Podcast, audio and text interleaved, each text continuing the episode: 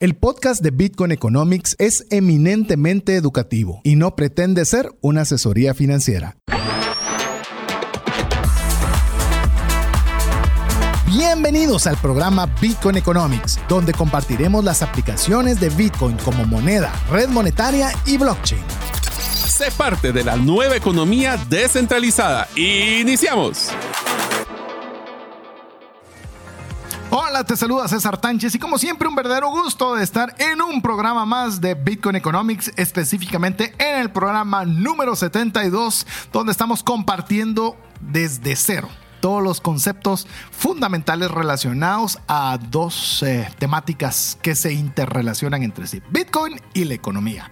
Así que hoy tenemos un programa que va a estar bien interesante, algo que hemos comentado los 72 programas hasta el momento, pero hoy vamos a ahondar específicamente sobre lo que significa. Pero antes de eso, eh, y darle paso de saludo a mis amigos y coanfitriones del programa, quiero decirle que si usted quiere comunicarse con nosotros, la vía en la cual usted puede hacerlo en cualquier momento, en cualquier parte del mundo, es el WhatsApp más 502 58 90 58 58. También nos puede buscar en Twitter e Instagram como Bitcoin Radio GT y muy pronto vamos a tener una nueva página web que no me recuerdo el nombre, pero como si Mario se recuerda, que aproveche de una vez a, saludarles y decirles cuál va a ser el nombre del el, es el dominio que ya tenemos de la página web. Era bitcoineconomics.gt.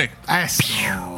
Muy bien, fácil. Bitcoineconomics.gt, que ya muy pronto estaremos construyéndola para que usted pueda tener más acceso a contenido a través de ese medio. Así que bienvenido, Mario. Muchísimas gracias, amigos. Es un gusto estar con ustedes para hablar de un tema más apasionante de Bitcoin. Recuerden, Bitcoin no solo es una moneda, es una red monetaria y utiliza la tecnología de blockchain. Y esos son los tres temas que nos enfocamos principalmente.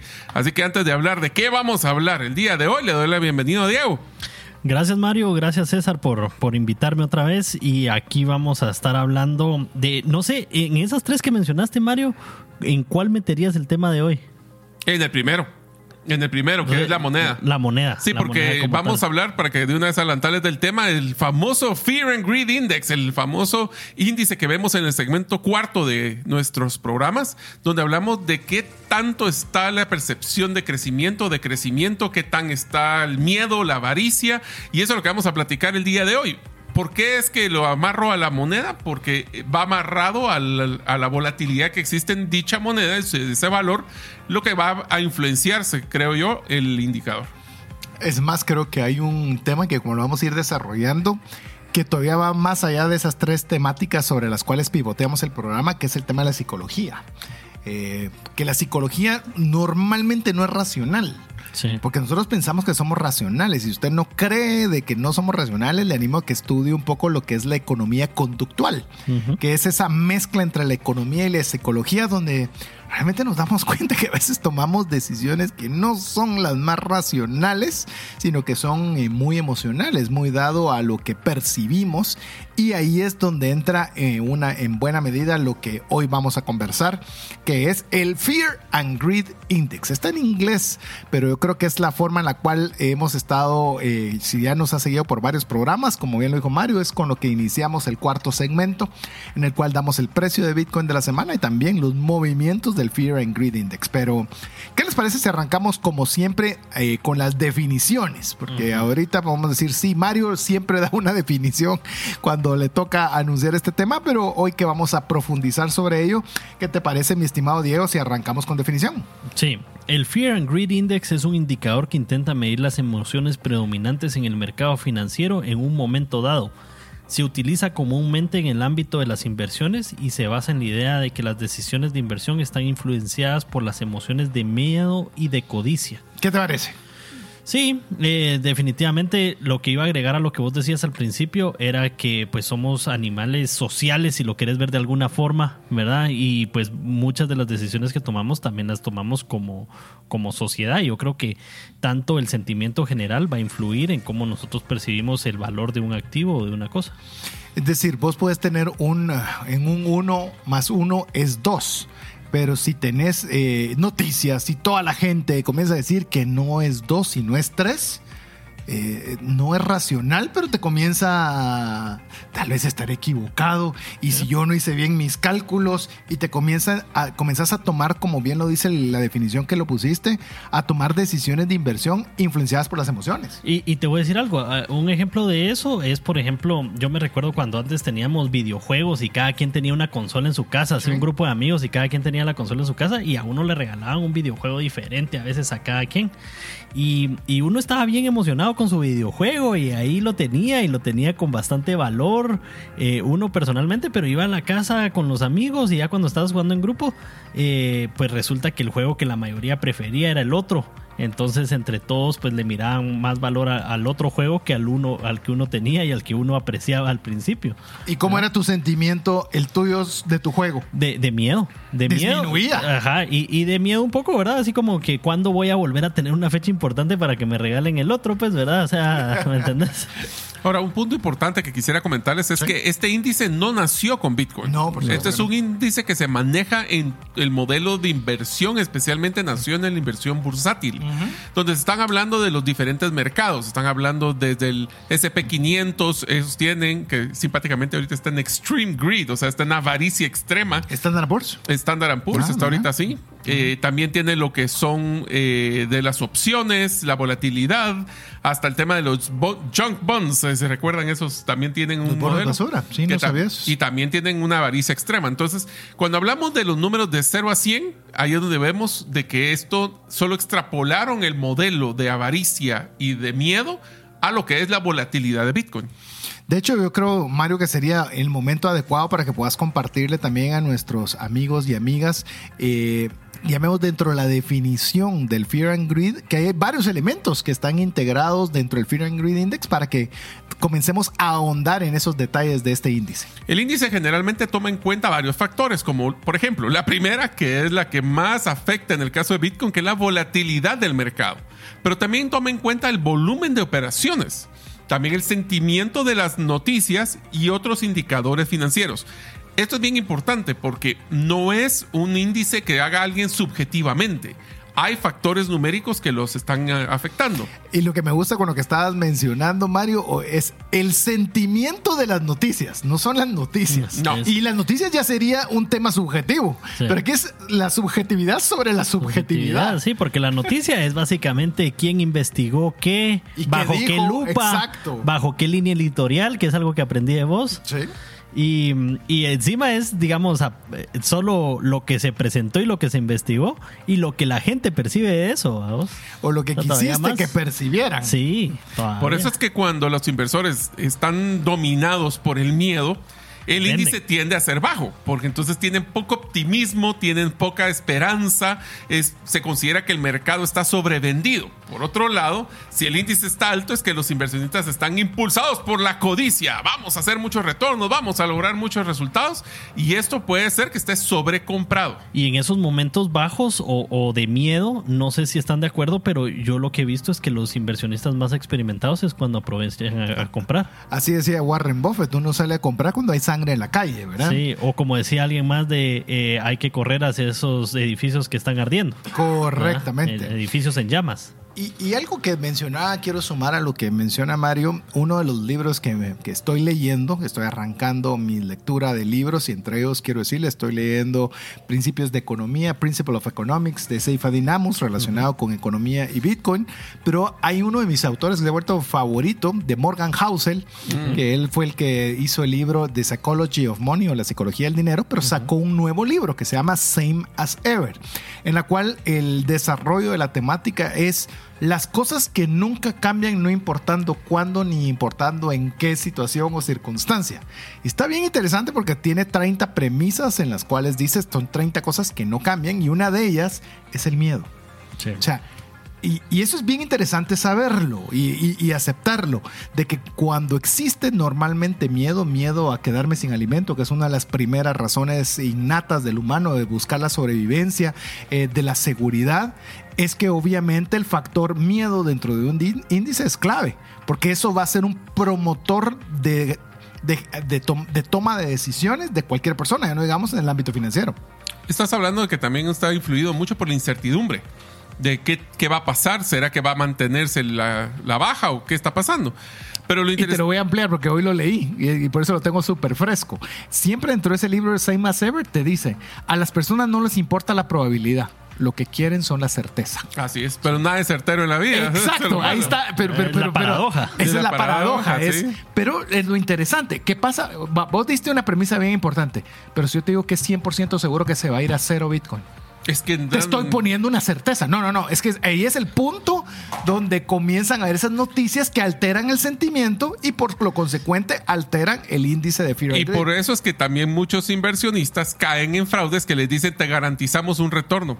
Porque tienen certeza de ese Exacto, retorno. Ajá. exacto. Eso Avaricia, el- es el otro lado del gana. índice. Exacto, pero se están basando sobre la certeza. Así Y yo es. digo, ¿y por qué dicen certeza si si certero no hay nada en este mundo más que nos vamos a morir? Y en mi caso, que creo Que que, hay que Dios. pagar impuestos. O sea, Bueno, hay que pagar impuestos. sí. Porque es un es poderosísimo para poder mover el sentimiento de las personas para actuar. O, o el eterno, el eterno FOD, ¿verdad? Que es eh, pues eh, el, el que China ha prohibido Bitcoin la- como 18 ¿Cuánto? veces. Para quienes están recién sintonizando, FOD es Fear, Uncertainty y Doubt, que es miedo, incertidumbre y, Y duda. duda. Para que Que ya son lo que, lo, que pla- lo que planta en nuestras mentes algunas noticias que no tienen fundamento. Ahora bien, Mario, ¿por qué es interesante como herramienta el Fear and Greed Index? Lo que pasa es que te va a dar una idea general del sentimiento del mercado. O sea, cuando estamos hablando de este indicador, te va a estar diciendo hacia dónde han visto las potenciales noticias, el mercado, la incertidumbre. Y también un índice alto sugiere que los inversionistas están impulsados por la codicia. Y esto puede ser que también nos dé una idea del análisis que se está realizando profundo de la situación financiera y económica. Y qué mejor que las personas que están metidos en el mundo de inversiones para decir cómo se sienten. ¿Será que eso se nos va a pegar a nosotros? Yo creo que cuando nosotros le damos a usted el Fear and Greed Index, que se lo damos todos los programas en el cuarto segmento, es como palpar cuál es el sentimiento que hay respecto a Bitcoin en una semana específica. Eso es todo. Bueno, ahorita llevamos básicamente como 15 meses más o menos de estar en el programa. Y si se recuerdan, creo que por lo menos 12 de esos 15 han estado en Fear, en, en miedo, porque estaba abajo de 50. Y eso Extreme se- Fear, claro. Extreme Fear. Estuvimos cuando lanzamos el, te el lo programa, pongo. estuvo Eh, así. No, deja eso. Lo tengo presente por enero, enero 2023, porque hicimos el pronóstico y el sentimiento era de 29. O sea, estaba un pánico espantoso 1 de enero de 2023. Era porque acabamos de bajar de 67 mil dólares a 19. Casi. Sí, y por la guerra también y otras cosas. ¿no? Sí, sí. Entonces- es que yo creo que estos índices, a ver, yo les voy a decir mi punto de vista de estos índices. Esta es una idea y un, un elemento más para tomar tu propio criterio. No Sí. es el único, No es es el uno que te da una idea. También te va a dar una idea de cómo lo están viendo los inversionistas y como dice Diego, en el momento donde nos rompe a nosotros nuestro modelo de incertidumbre, como decía César, para saber de que si estamos abajo de 50 es un buen momento para comprar. Y si estamos arriba de 50 es un buen momento para vender. Cuando usualmente es exactamente lo contrario a lo que nuestras emociones dicen. Por supuesto. Porque dicen, ah, la está subiendo, tengo que comprar. Uy, se cayó, tengo que vender. Y ahí es donde perdemos dinero. Sí, yo creo que uno tiende a decir, eh, quiero comprar ahorita antes de que suba más.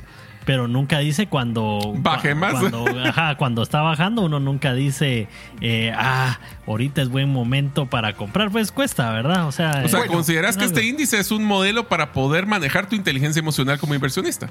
A ver, yo creería que hay dos, dos elementos como se puede evaluar esto. Primero, vamos a partir que esto lo tomé del informe del último trimestre del 2023 de Fidelity Asset Investments, en los cuales le preguntaban que cuál creía que era su perspectiva sobre Bitcoin. Le preguntaron específicamente sobre precio y él dijo, yo no puedo animarme a decirle un precio. Sin embargo, puedo decirle algo. Los, eh, si yo me hubiera eh, metido una cápsula del tiempo y despierto cuatro o cinco años después y veo Bitcoin, veo que los elementos fundamentales están intactos. Y cuando los elementos fundamentales están intactos es una buena alternativa para inversión. Entonces cuando los elementos eh, fundamentales están claros, debería tomarse el termómetro, como bien lo acaban de mencionar ustedes. Si hay miedo, es momento de comprar. Porque significa que los elementos fundamentales son obvios. Y que la posibilidad de crecimiento es alta. Exacto. El problema es cuando no tenemos los elementos fundamentales, porque entonces nos vamos contra la corriente sin tener un elemento fundamental. Puede O ser mejor que hay- dicho- sí hay que huir porque sí hay que huir. Mejor dicho, te vas con la corriente de las emociones. Ese es el problema. Te dejas ir por el FOMO, el Fear of Missing Out. Por compra o por venta. Por, por cualquier Pero a que- escuchemos y ahí nos vamos de cara. En Ajá. vez de irte viendo. A ver, esto saben cómo los veo. Esto es como que estuvieras navegando y este índice solo te está diciendo por dónde va la corriente. Exacto. Tú puedes ir en contra de la corriente, puedes ir a favor de la corriente o puedes simplemente dejarte llevar por la corriente. Depende cómo quieras. Camarón que se duerme, se, lo lleva la corriente, especialmente en Bitcoin. En Bitcoin, camaroncito, bubble guppy, Ah, sí. un whoopy. Un whoopee. ya le vamos a decir porque, por qué decimos eso. Pero bueno, lo que sí es que vamos a hacer una pausa para dejar que usted también pueda escuchar mensajes importantes para usted. Y al regresar vamos a seguir compartiendo sobre este índice en el cual le vamos a decir cuál es el ciclo del fear, el ciclo del greed y si es bueno o malo tener fear and greed. Así que regresamos en breve. Tus clientes se confunden de tu propuesta única de valor y por ende te comparan únicamente por precio. Tu embudo de ventas no está generando los prospectos que necesitas. Tu estrategia y tu cultura no generan el compromiso de tus colaboradores a la ejecución. En Gerente de los Sueños te acompañamos con herramientas prácticas, simples y relevantes para acelerar tu negocio. Pide tu cita en la página gerentedelosueños.com.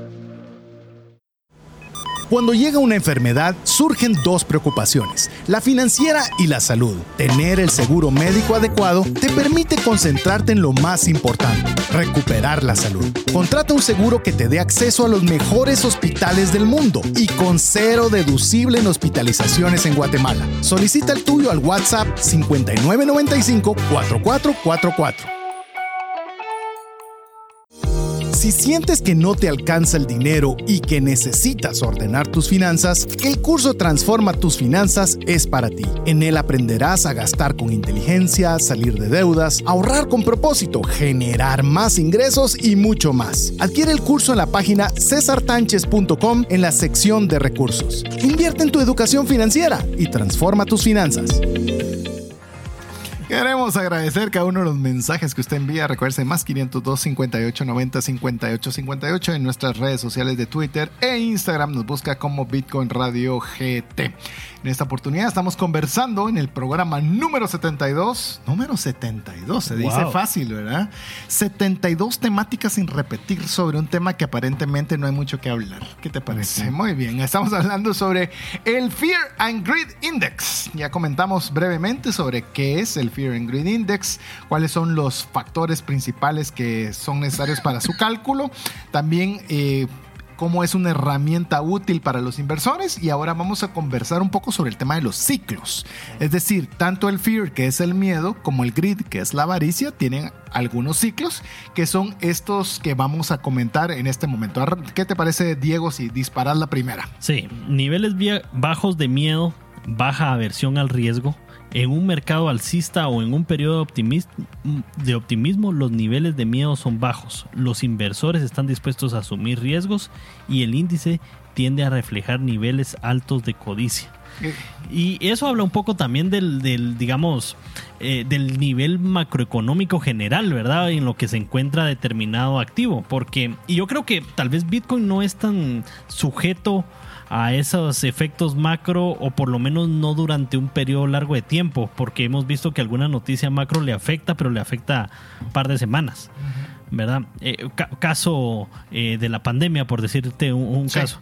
¿verdad? Pero eh, en el caso de los, de por ejemplo, las acciones o los índices que decía Mario, eso sí están más pegados a un ciclo macroeconómico, pienso yo.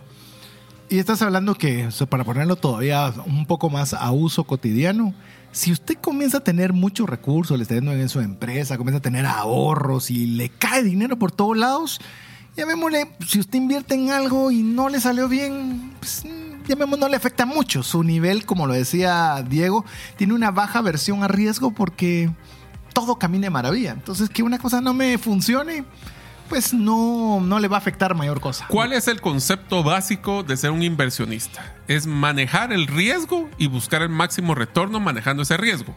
Entonces, si estás hablando de un tema de miedo, es ese aumento del miedo te va a generar una aversión al riesgo. Que ese es el segundo hacer- elemento del ciclo. Que es el segundo elemento, que es cuando ya realmente no estás tolerando, te vuelves intolerante al riesgo. Y entonces ahí empieza cuando surgen preocupaciones económicas, políticas, eventos adversos. China otra vez bloqueando por decimocuarta vez a Bitcoin. El miedo empieza a aumentar. Esto es como una bola de nieve que empieza a crecer y a crecer y a crecer. Esto puede deberse también a una corrección al mercado o condiciones económicas que simplemente son desfavorables. Sí, mucho desempleo o inflación, Inflación. alta, eh, tasas eh, igual altas, ¿verdad? Que pueden ser incluso noticias, por eso estamos viendo que hay una aversión al riesgo. Todavía no hemos llegado al tercer elemento que se lo anticipo de una vez, que son altos niveles de miedo y ahí sí hay pánico o pesimismo. Por ejemplo, es- hemos venido escuchando cuando, cuántas veces hemos escuchado que Estados Unidos va a entrar en una depresión, una depresión económica Sí. o una recesión económica. Lo hemos oído muchas veces, no se ha dado. Pero está ahí la noticia y todos estamos pendientes. Entonces hay una cierta aversión al riesgo. Pero ¿qué pasaría si dicen oficialmente entramos en recesión? ¿Qué pasa? Ahí sí hay altos niveles de miedo. Claro. O sea, ahí sí ya no es, parece que va a suceder, sino ya comienza a haber ese pánico o pesimismo. Parece que va a llover. El cielo se está no, ya están los cuentazos de agua cayendo uno tras otro. Pe- Pero siempre es un poco subjetivo, ¿verdad? Porque, por ejemplo, eh, como el tema inflacionario que se calcula un poco a dedo, en el caso del CPI, incluso aquí en, en el país, ¿verdad? También es así como agarra cada político, pues los, los factores que creen convenientes. ¿Verdad? Eh, entonces siempre es un poco como subjetivo, inclusive una noticia así de un índice económico, pues, ¿verdad? O como teníamos, no me recuerdo la definición de, de recesión, eh, que creo que eran dos eh, Qs seguidos de... Pérdida de valor adquisitivo del dinero. Ajá, pero esa también es una, es una definición acordada por muchos, pero no significa que sea algo... por lo menos a, a nivel de concepto, que es lo que estamos Sí. viendo del índice, cuando ya estamos en estos altos niveles de miedo, de pánico pesimismo, es cuando ya es un mercado bajista prolongado. Sí. Es decir, no es algo que vino y se fue y vino una noticia y cambió y dicen, pero ya no dicen, sino cuando estamos viendo que la cosa no fue así no más, sino que realmente eh, largo, no hay una forma de, ver una mejoría. Y entonces, obviamente, entra pánico, se comienzan a vender activos y y sucede algo bien interesante. Se comienza a buscar refugio en activos considerados más seguros. O estables. Que ha sido, por ejemplo, el oro, de que ha sido no el loro, sino el oro. El oro. el oro. Y, y esa es una de las funciones que principalmente Bitcoin está comenzando a hacer sentido al nivel institucional y a través de los ETFs de decir, esta es una forma de resguardar el valor ante situaciones económicas prolongadas y difíciles El oro digital. el oro digital. También eh, el próximo ciclo, cuando tenemos esos altos niveles de miedo, es que ya comienza a haber una disminución del miedo, Mario. Sí, es que no puede ser para siempre. Y Sí. entonces a medida que las condiciones económicas y del mercado mejoran, real o percibidamente, Exacto. el miedo tiende a disminuir. Los inversores pueden comenzar a recuperar un poquito de confianza, aunque inicialmente es muy cauteloso. O sea, regresarán, pero probarán poquito, serán muy conservadores. Creo que esto lo manejan como un abanico. El riesgo es como el abanico de lo que hablamos del fear and greed. Entre más riesgo, entre más riesgo y más eh, pues, miedo, en este caso, como el fear and greed, menos tolerantes van a ser a temas que no tengan la certeza de retorno. Empieza ahí el concepto de certeza. ¿Y cómo termina este ciclo del el ciclo del miedo, el ciclo del fear, mi estimado Diego? Los niveles bajos del miedo, ya la recuperación del mercado, es en cuando entra en una fase de recuperación, los niveles del miedo son bajos y el índice puede moverse hacia el lado de la codicia a medida que los inversores se vuelven más optimistas sobre las perspectivas del mercado. Y yo siento que, no, no sé si ustedes han escuchado ese término, pero es Vibenomics.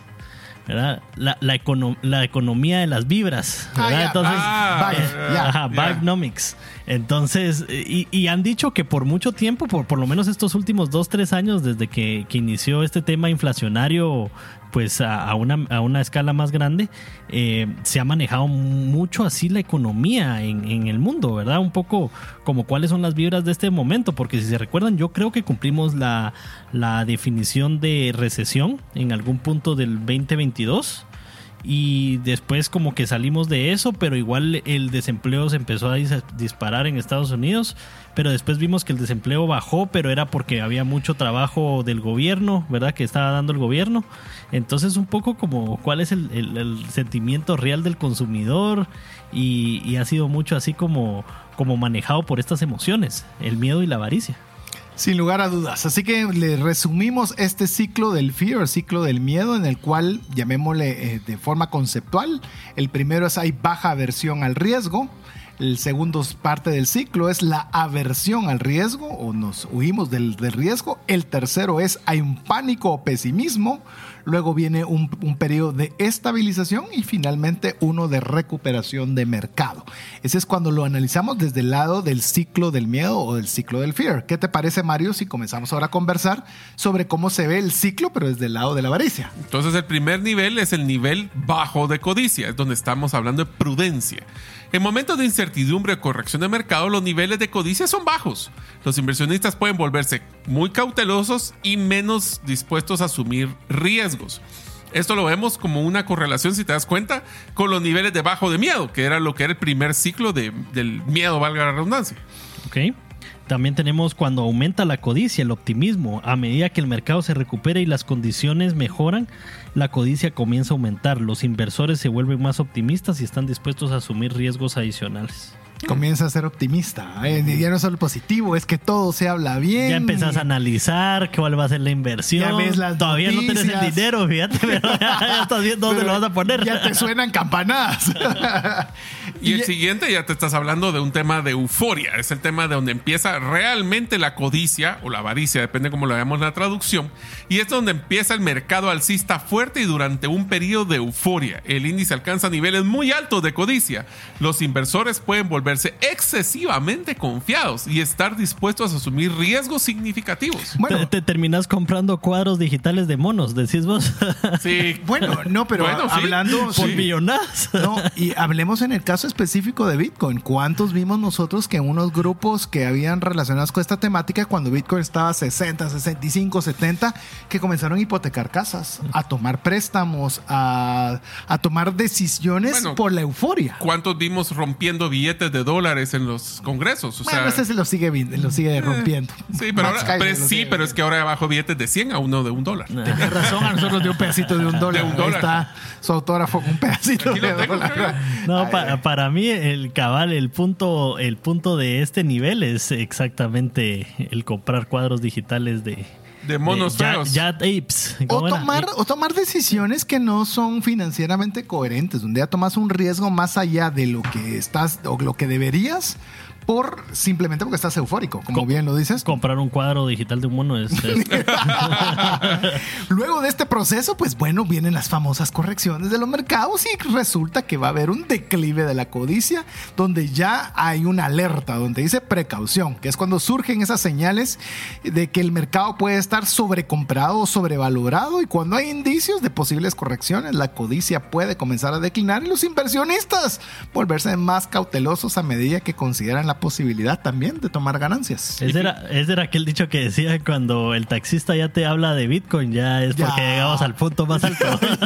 en ese momento. Pero no, no, ese era antes, ahora No todo el mundo habla de. Bitcoin. Va, pero te voy a decir el último, después te voy a hacer una pregunta, Diego. Dice, el último es el nivel bajo de codicia, donde hace ajuste o corrección en un mercado bajista y durante una corrección significativa los niveles de codicia disminuyen. Los inversionistas pueden volverse más aversos al riesgo, adoptar un enfoque más conservador. Tomando en cuenta que llevamos un, un ciclo de varias semanas de estar en el ciclo de avaricia, porque hemos estado arriba de 50, ¿en qué etapa crees que estamos ahorita? Optimismo. Sí, yo creo que todavía estamos en optimismo. Coincido con Diego, ¿vos? Yo creo que estamos ahorita en un microciclo donde estamos tirando a la baja. Yo creo que ahorita estamos más en un tema de precaución. Bueno, es que los ETFs fueron así un momentito de euforia. ¡Euforia! no duró mucho. Es, es que eso les iba a decir. Yo siento que, Bitcoin se mueve en este Es espectro más muy volátil, rápido. es muy más rápido. volátil. En cambio, los- si estaba revisando el Fear and Greed de lo que es el S&P 500 y es que son ciclos muy altos. Sí, y cuesta muchísimo que suba un Muchos punto meses. o muchos meses que baje. Aquí te Es- baja, ya la vamos otra a hablar. semana ya estás en otra cosa. Así Sí, es. Es interesantísimo. Pero bueno, lo que también es muy interesante es lo que los amigos que ayudan a que el programa pueda estar en el aire tengan buenas noticias para usted. Lo dejamos con estos mensajes y en breve estamos de vuelta con usted. Si sientes que no te alcanza el dinero y que necesitas ordenar tus finanzas, el curso Transforma tus finanzas es para ti. En él aprenderás a gastar con inteligencia, salir de deudas, ahorrar con propósito, generar más ingresos y mucho más. Adquiere el curso en la página cesartanches.com en la sección de recursos. Invierte en tu educación financiera y transforma tus finanzas. ¿Te gustaría establecer si el invertir en criptomonedas es para ti? En el libro 10 razones para invertir en criptomonedas y 5 para no hacerlo, aprenderás de forma simple, amena y práctica los conocimientos básicos sobre esta forma de inversión. Adquiere el tuyo al WhatsApp 2433-4589 o en las principales librerías del país. Si vives fuera de Guatemala, búscalo en Amazon. ¿Sabes que muchos de tus procesos de control, trazabilidad y automatización pueden hacerse de forma más eficiente, rápida y confiable, todo a través de blockchain? Esto lo hacemos en tres simples pasos. Conocemos tu necesidad, desarrollamos tu plataforma en blockchain y te acompañamos en la implementación efectiva. Conoce cómo esta tecnología mejorará tus resultados. Haz tu cita en blockchainlatam.gt. Lo que no queremos es que usted tenga miedo sobre Bitcoin, que usted se anime a aprender. Mire, por eso es que estamos en este programa. Todavía, hasta el momento, no le hemos sal- no hemos sacado todavía un programa relacionado con inversión. Para que no tenga avaricia tampoco. para que no tenga avaricia tampoco. o que tenga cuidado del miedo o tenga cuidado también de la Sépalo avaricia. manejar. Que usted pueda manejarlo el día de hoy. Estamos conversando, programa número 72, sobre el Fear and Greed Index o el índice del miedo y la avaricia. Recordamos que usted puede estar en contacto con nosotros siempre, no importando la hora y no importando el país, escribiéndonos un mensaje al WhatsApp más 502 5890 5858, así como seguirnos en nuestras redes sociales como por lo menos Twitter e Instagram como Bitcoin Radio GT. Así es como usted nos puede encontrar. Y ahora vamos a conversar siempre sobre esta temática del Fear and Greed. Eh, una pregunta básica, pero creo que nos va a ir ampliando un poco el tema. ¿Es bueno o es malo tener fear o greed o tener miedo o avaricia? A ver, tenemos un contenido ahí preparado, pero ¿qué pensás? Yo pienso que, que es normal. Yo, digamos, uno de mis libros favoritos eh, que leí en la universidad era de Ludwig von Mises, que es La acción humana. Y, y decía pues que eh, el, el ser humano siempre va a buscar lo que es mejor para su supervivencia y va a tomar las, las decisiones en base a eso. Eh, entonces yo creo que cuando uno lo, lo tiene en pues, proporciones normales es, está bien, ¿verdad? El problema es cuando nos dejamos llevar por eh, un montón de contenidos subjetivos que creo que hoy en día es más difícil, ¿verdad? Contener eso porque estamos tan abiertos a la información que es mucho más complicado y entonces uno confunde eh, lo que uno piensa y lo que uno analiza con lo que todo el mercado opina o lo que varios sectores del mercado eh, investigan y ponen su voz afuera. eh, entonces crea confusión, crea ruido. Y yo creo que ese ruido, eh, cuando no se tienen otra vez los fundamentos, es cuando simplemente creemos por inercia. Sí. No hay una argumentación, no hay una investigación. Y lo hemos dicho en, en este espacio, particularmente nosotros en nuestras redes sociales, específicamente Twitter para el tema de Bitcoin, seguimos a los opositores. Seguimos al que es fanático de Bitcoin como al que le da palo al detractor para generarle un criterio, porque si usted simplemente el- es- entonces se vuelve un fanático y el fanático usualmente no argumenta, no piensa y solo actúa emocionalmente, que es lo que estamos viendo en este caso en el Fear and Greed Index. Es Pero- cegado por las emociones. pero Sí, qué- Yo te digo de que, a ver, te lo voy a poner en ejemplo para que todos vayan comprendiendo de que las emociones tienen una razón de ser.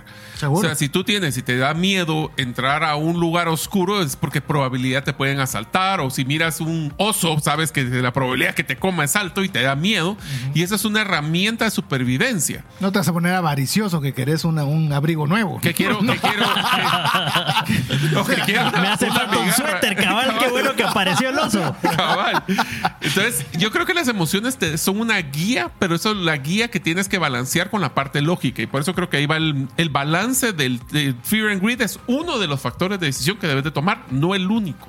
Seguro, es tener un cierto nivel de miedo y codicia es natural en el ámbito de las inversiones. Es decir, si usted dice yo no le tengo miedo a nada, eh, realmente no está invirtiendo. No sé qué está haciendo, pero eh, siempre hay ese grado o ese elemento de miedo y también de codicia, de que querés tener el máximo retorno posible. Y estábamos bromeando nosotros que tenemos una ligera porción de nuestra tesorería en las empresas que dirigimos, una prime- un, un poco de, de la tesorería en Bitcoin. Eh, ¿Y por qué poco? Porque tenemos una junta directiva que no necesariamente deja hacer todo lo que uno quisiera, pero estamos con cierto miedo en la presentación de reportes cuando los números no son los más favorables, pero también nos alegra ver cuando los números son positivos y nos entra el deseo incluso de conseguir más. Entonces, obviamente todo esto afecta porque somos humanos y como bien decía Mario, estamos sujetos a las emociones, pero también nos permite de- generar ese equilibrio, tener ese balance que permita que podamos saber que hay miedo, que hay avaricia y tomar como el punto central que nos mantenga con digamos, nuestras decisiones lo más racionales posibles. Y, y aunque sea un punto extremo, porque yo no sé si te recordás de eh, la, eh, la inversión que hizo Michael J. Burry, eh, di- digamos, eh, shorteando al, al- al mercado inmobiliario de los Estados Unidos, que, que era, digamos... o, Zoro a la, a libra esterlina. Sí, o Soros a la libre esterlina. Son posiciones, digamos, extremistas, pero como ellos están bien informados, eh, digamos, definitivamente yo creo que incluso en la película Big Short podemos ver cómo eh, Michael J. Burry tenía ahí un poco de miedo y todo, pero trató de mantenerse alejado de eso y trató de manejarlo de la mejor forma. Por eso eh, está la los términos para el tema de Bitcoin, manos de diamante, donde hay que tener esa tranquilidad en los momentos de, de turbulencia y si no vea cualquier cantidad de memes que son súper divertidos. Pero ¿por qué no hablamos de cuáles son esas, lo bueno y lo malo de cada uno de estos sentimientos? Empezamos con el miedo. Lo bueno es que el miedo puede ser beneficioso al mantener a las inversiones alertas, a los inversionistas alertas y conscientes de los riesgos.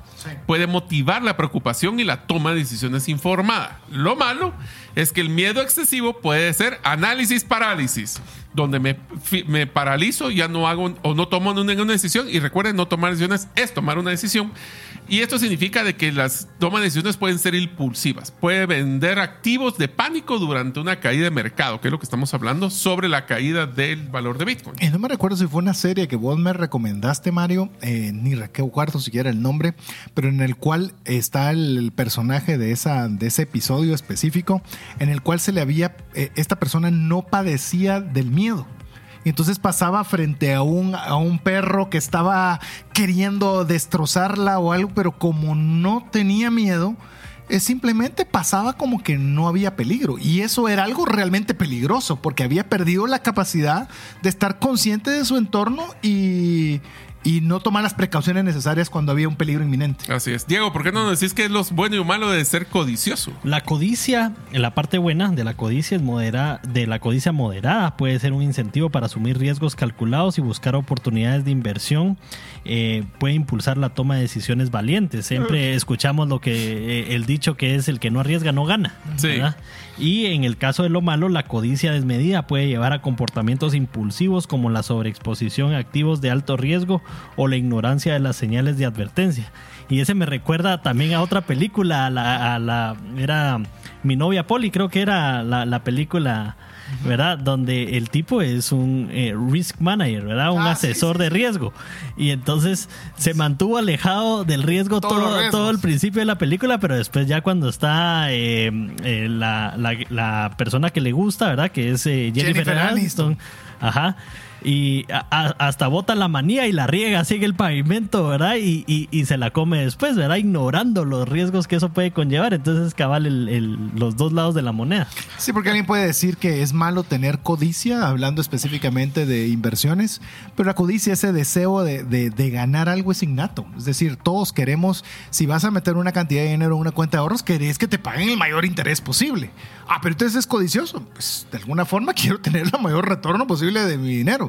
si usted está eh, trabajando en una empresa, usted quiere que le paguen la mayor cantidad que se pueda de, por el trabajo que realiza. Entonces, la importancia tanto de uno de otro, que es como poder ir concluyendo las- los- lo que ustedes ya han mencionado de tanto del miedo como la codicia, es mantener el balance. Sí. Pero son positivos ambos. Los dos tienen su bueno y tienen malo. Ahora, lo interesante de esto es que estos, este índice también te da un parámetro de ver las tendencias o ciclos de evolución del Fear and Greed. Voy a hablar del primero, que ustedes ya han escuchado, que hablamos del bull market o el, el del mercado de toro, o el bear market, que es el eh, mercado del oso. Aquí solo voy a hacer una analogía rápida. Dale. Piensen ustedes, los cuernos de un toro van para arriba, es un mercado alcista, la garra de un oso va para abajo. Imagínate que está escarbando la tierra después de que ya lo volvieron un suéter para César. Y entonces eso es que va a la baja. Ese es un poquito el modelo de, de cómo pensarlo. El mercado a la alza, llamado el bull market, es cuando tenemos periodos de optimismo y confianza en el mercado. Es cuando este índice inclina hacia arriba. Y si no tenemos cuidado, pongámosle cualquier cosa arriba de un 90, hay que tener mucho cuidado porque ese puede ser un momento de extrema codicia. Y los inversores pueden estar entusiasmados y dispuestos a asumir riesgos, lo que igual refleja este índice en un nivel de 90, 85 para arriba. Y un bull market no se va a mantener constantemente, que ahí viene lo que son las correcciones de mercado. Ni no significa que se dos. vaya hasta la baja, sino que va a haber una corrección, que puede haber una baja, que es lo que yo he visto y lo que vamos a hablar en el próximo segmento, una corrección de la semana anterior a esa. Como decía Diego, esto normalmente pasan mesas en el Standard Poor's, en Bitcoin Aquí, es a la minutos. semana. Y viene esta disminución de precios en la cual pues podría o no darle cierta preocupación a los inversores y que venga lo que es el mercado bajista, Diego.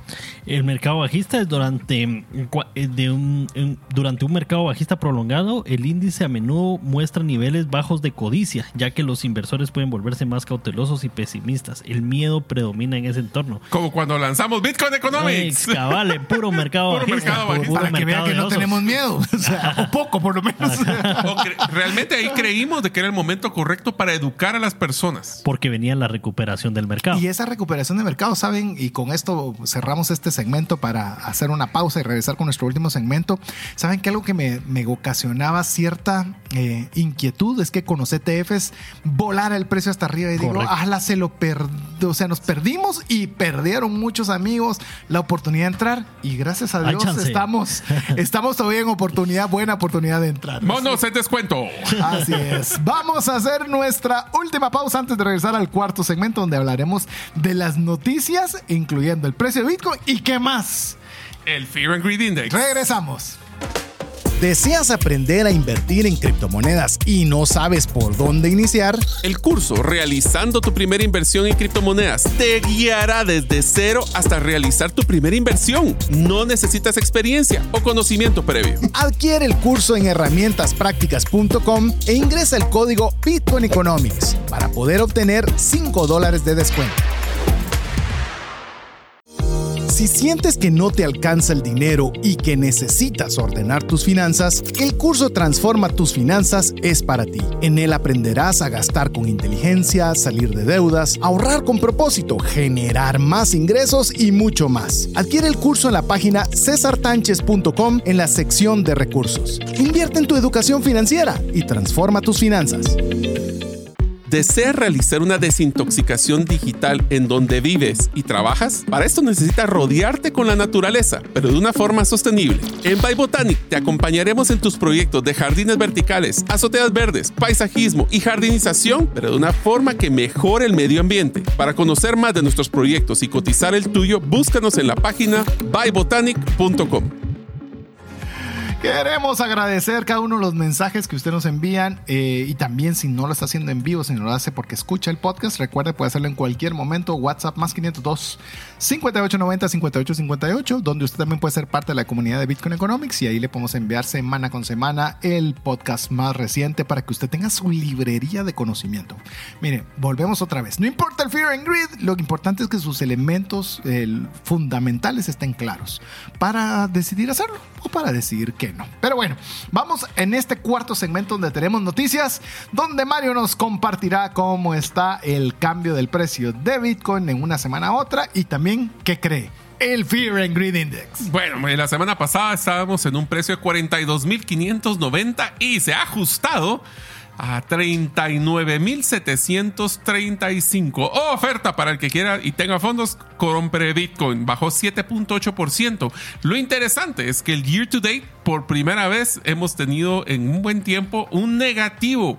Estamos en 4.87. ¿Es de preocuparse o no preocuparse? Bueno, el Fear and Greed nos dice por dónde va. Bajó de 64 a lo que habíamos, eh, pues no habíamos visto hace mucho tiempo 50. Ahorita está en el punto intermedio entre lo que es avaricia y lo que es el miedo. Así que estamos punto y medio. Pero en las noticias vamos a entender esta baja porque todos estábamos con que iba a pasar los ETFs y todos millonarios. Pues nos vamos a ver que hay varios ajustes y que estos 39 mil, aún con las noticias, es buena noticia. ¿Sabe por qué me gusta ah, lo que Diego prepara la primera noticia? ¿Sabe por qué me gusta el tema de los eh, del Fear and Greed Index? Porque le da una idea del sentimiento, no eh, es cierto que hay factores, pero al final todos son sentimientos. Por eso el que le dice a usted que este es el momento en el cual no tiene ni la menor idea. O sea, nadie tiene la menor idea. Si, todo, si alguno la supiera, me recuerdo cuando decía Diego, si crees que, que, que está arreglado para Argentina, pues tenga, está a favor, pues. O sea, pero nadie se animaba a apostar de que Argentina iba a ganar. Hipotecar la casa. Hipotecar la casa. Entonces, si estás tan seguro, bueno, igual es en el tema de Bitcoin. ¿Va a subir o bajar? Bueno, hipoteca tu casa y apostarlo todo porque estás seguro. Tenés certeza, como lo estábamos hablando. Pero bueno, ¿qué, ¿qué, noticia arrancamos, Diego? Yo tengo, eh, siguiendo el programa anterior, los ETF de Bitcoin sin GBTC, que es eh, Grayscale. están añadiendo aproximadamente 13 mil Bitcoins a sus portafolios por día de negociación. 13 mil Bitcoins es un montón. Pero démosle contexto qué significa eso, César, porque ese es un tema importante. O sea, cuando vamos a poner dos balances de dos noticias que hemos platicado en las últimas semanas. Recuerden, los ETFs, que fue una gran noticia en las últimas semanas, lo que hicieron fue traer inversionistas tradicionales donde han invertido miles de millones de dólares invirtiendo en Bitcoin. Pero en contraparte, estamos teniendo dos noticias. Grayscale, que es el que estamos hablando, que cuánto es el dinero más o menos. Más de 2 billones en Bitcoin ha vendido en menos de una semana. 2 billones de dólares. Entonces, billones entran por un lado, billones salen por el otro lado. Por eso decimos, aún con ese movimiento radical, 39 mil dólares. Sí, parece que estamos en un cambio de manos, ¿verdad? Cambio de manos, es lo que parece. Incluso esa noticia no la teníamos preparada, fue muy reciente. Aparece FTX, que ya tuvimos un programa completo relacionado con ellos de que la verdad que fue algo que en cualquier otro mercado hubiera sido suficiente para acabar con ese tipo de economía, pero que en el caso de Bitcoin no. En FTX, solo FTX vendió un billón equivalente en, en lo que tenía de Bitcoin en Grayscale un billón. Sumarlo a los dos billones que ya están liquidando hasta el momento de Grayscale. Eh, bueno, y con la subida de precio que hubo también hace unas semanas, eh, también no sabes si algunos de los actores gubernamentales, como por ejemplo Estados Unidos o China, que sabemos que, mantienen sus reservas, algunas reservas en Bitcoin también, eh, o que han confiscado. Eh, aprovechan esos momentos para vender, ¿verdad?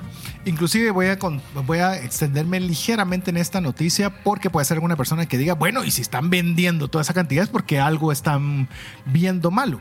Simple y sencillamente Grayscale lo que tenía era un activo simulacro a Bitcoin, ya que no estaba aprobado un ETF, era una mezcolanza de cosas como para que usted diga que está invirtiendo en Bitcoin, pero no está invirtiendo en Bitcoin. Y como era muy caro, le ponían unos fees muy elevados. Era una cosa muy sofisticada. Hoy día que están los ETFs, los inversores de Grayscale ya no quieren estar en ese, en ese ¿cómo podríamos decirlo? En esa empresa. En esa, eh, no es en la empresa, sino en ese activo de esa empresa, porque Grayscale que tiene ETFs. Entonces, lo que está haciendo es vendiendo sus posiciones en ese lugar para colocarlos mejor en un ETF. Lo que es interesante es que tarde o temprano ese fondo va a acabarse y cuando se acabe, se acaba el sangrado. Y, y, es que Grayscale es el que tiene los fees más altos de todos los ETFs aprobados. Entonces muchos están migrando a otros, a, otro, a otros, em, a, a otras empresas. No, platicándolo con Mario, lo estamos viendo solo para que usted tenga una idea. Y esa es una percepción, no es una certeza. Es un no sentimiento. es un consejo financiero. Todos los eh, disclosures, Cláusulas. cláusulas, que podríamos decirle. Lo que creemos que se está dando un efecto resorte.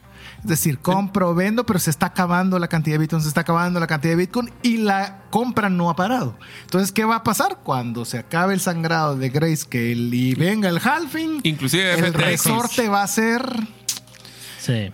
emocionante. Pero bueno, Bueno, vamos en, con la en- siguiente. en ese mismo sentido Sí. hay otra noticia que no Sí, la tengo dale. aquí, pero eh, es de que Hong, Hong Kong va a lanzar lo- eh, su primer ETF también. Bueno, lo tengo, por lo menos no sé de Hong Kong, pero te puedo decir que la oficina del presidente de Corea del Sur ha instado a la Comisión de Servicios Financieros del país a que consideren la posibilidad de aprobar un ETF spot de Bitcoin local. Es decir, ya no queremos solo Estados Unidos, sino Corea del Sur, nosotros como país sacar un ETF de Bitcoin eh, al contado. Sí, porque recordate que al estar aprobados en Estados Unidos hay capital de otros países que va para ahí. Exacto, que se les va a ir. Ajá. Tienes razón, eso va a mover hasta la competencia interpaís. Y estos países que son muy fuertes en, en economías financieras, como Hong Kong, como Corea, como Alemania, bueno, Alemania ya los tenía aprobados, ¿verdad? Entonces tal vez ellos por eso no están como... pero no sé si es en spot. Yo creo que sí, fíjate, en Europa sí Vamos hay a en spot. investigarlo. Ajá. Vamos a investigarlo, pero es interesante. Bueno, aquí va uno de las que, para los que están siguiendo la política estadounidense, este año es un año electoral. Y como Que está interesantísimo del lado republicano. Bueno, ya te diste cuenta que los dos que estaban persiguiendo, dos que estuvieron, eh, bueno, uno que estuvo en la conferencia de Bitcoin y el otro que era el gobernador de Florida, que era el opositor número uno, ambos ya se retiraron y están ahora apoyando, Apoyando. a Donald Trump. Pero Donald Trump dijo una cosa, como presidente, nunca permitiré la creación de una moneda digital del Banco Central, el SB SBC. o- El CBDC. SBDC. Dicha moneda lo haría nuestro gobierno federal, con- lo haría para el control absoluto sobre su dinero. O sea, él mismo está diciendo no al dólar digital. Que es un cambio de discurso a lo que él decía antes cuando estaba eh, como presidente, si se recuerdan, porque antes cuando estaba como presidente decía de que no quería que el dólar se viera amenazado ante otras criptomonedas. Pero Eh, eso sigue siendo, o sea, perdona, siento que no cambia el discurso en esa línea, porque lo que está ahorita diciendo es no con el CBDC, no Ajá. el no robustecer el dólar Sí. y no necesariamente apoyar Bitcoin, pero ir contra el CBDC porque eso realmente te puede poner un switch de on y off para quitarte tu dinero. Sí, pero yo no, no lo miraba a él en contra de los CBDCs antes. Es más, yo Antes. les voy a decir para que hoy que estamos en el episodio número 72 y vamos a platicarlo en el futuro, pero yo creo que la discusión más grande que va a haber en la política estadounidense va a ser de los stablecoins. Va a ser de esos, esos criptomonedas pegadas al dólar, porque esas sí están promoviendo el valor. Descentralizadas. Descentralizadas. Porque si no es un CBDC. Es por eso, pero Tether y todas estas van a tomar un rol protagónico en esa discusión porque están amarrados al valor del dólar y por ende a la política económica de, de Estados Unidos. Fíjate que difiero con Tether, que porque Tether te puede congelar tus fondos. O sea, Tether tiene Por acceso eso, a congelar. Por eso, es que eso es lo que te digo. Puede ser que Estados Unidos tome la decisión de poder tener otra forma de control que no sea creando su dólar digital, sino que a través del Ya. control de ciertas monedas estables. Sí. Y se bueno. recuerdan que cuando tuvimos el programa de falacias, eh, sí, búsquelo, porque ese fue uno de los programas que fueron con más controversia que hemos tenido en Bitcoin Economics. Cuando hablamos de falacias, vi- eh, había un funcionario en Guatemala que mencionó que cuando se hiciera el quetzal digital, que no, que jamás eh, tomarían eh, decisiones para controlar el dinero de la gente. ¿Qué está diciendo Donald Trump? No, Programa O sea, número 32. programa número 32. De hecho, como cambiamos autoridades, no sé si esta, si esta autoridad continúa, pero realmente aquí está eh, uno de los... Bueno, alguien que ya fue presidente de Estados Unidos y posiblemente un fuerte candidato a volverlo a hacer, diciendo eso es controlar totalmente tu dinero.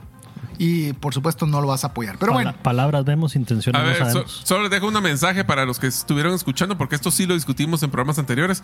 Hay una pequeña luz al final del túnel con el tema de, de Celsius. Ahora Celsius ya fue aprobado para poder empezar a minar Bitcoin. ¿Será que algún día vamos a recuperar nuestros fondos? pues? ¿cuántos tus 20 dólares? Mi- pues sí, ¿Cuánto tenías? 80. 80. Ah, no, ya son 80 dolaritos. Ya. Está bien, está bien. Es más, Bueno, ha sido mi oportunidad de estar involucrado en un proceso legal señal de, Sí, de quiebra. te llegó tu carta O también. sea, como aprendizaje ha sido muy interesante. Lo que pasa es que leer 10 páginas de, de términos legales gringos, de americanos, No, sí está duro. Ya a Diego se le acabaron las fotos de las personas que realmente tenían Bitcoin, porque todos los que se tomó en la conferencia de Bitcoin, Ya está muchos fuera. ya no están. Pero bueno, lo importante es que usted esté y esté bien a largo plazo, bien resguardado y con sus fundamentos íntegros y con un Fear and Greed balanceado. Así que llegamos al final del programa, Diego. Bueno, muchas gracias por escucharnos y recuerden que todos los caminos llevan a Bitcoin. Amigos, esperamos que les haya gustado este contenido. Ahora sí van a entender ese cuarto segmento de lo que es nuestro E Fear and Greed Index. Van a saber por qué el miedo y la avaricia son buenas estrategias para poder tomar decisiones. Así ustedes pueden, lo que nosotros queremos, tomar un criterio. Así que en nombre de Diego Villeda, Mario López Alguero, su servidor César Tánchez, esperamos que el programa le haya agregado mucho valor. Esperamos contar con usted la próxima semana, si así Dios lo permite. Mientras eso sucede, que Dios le bendiga.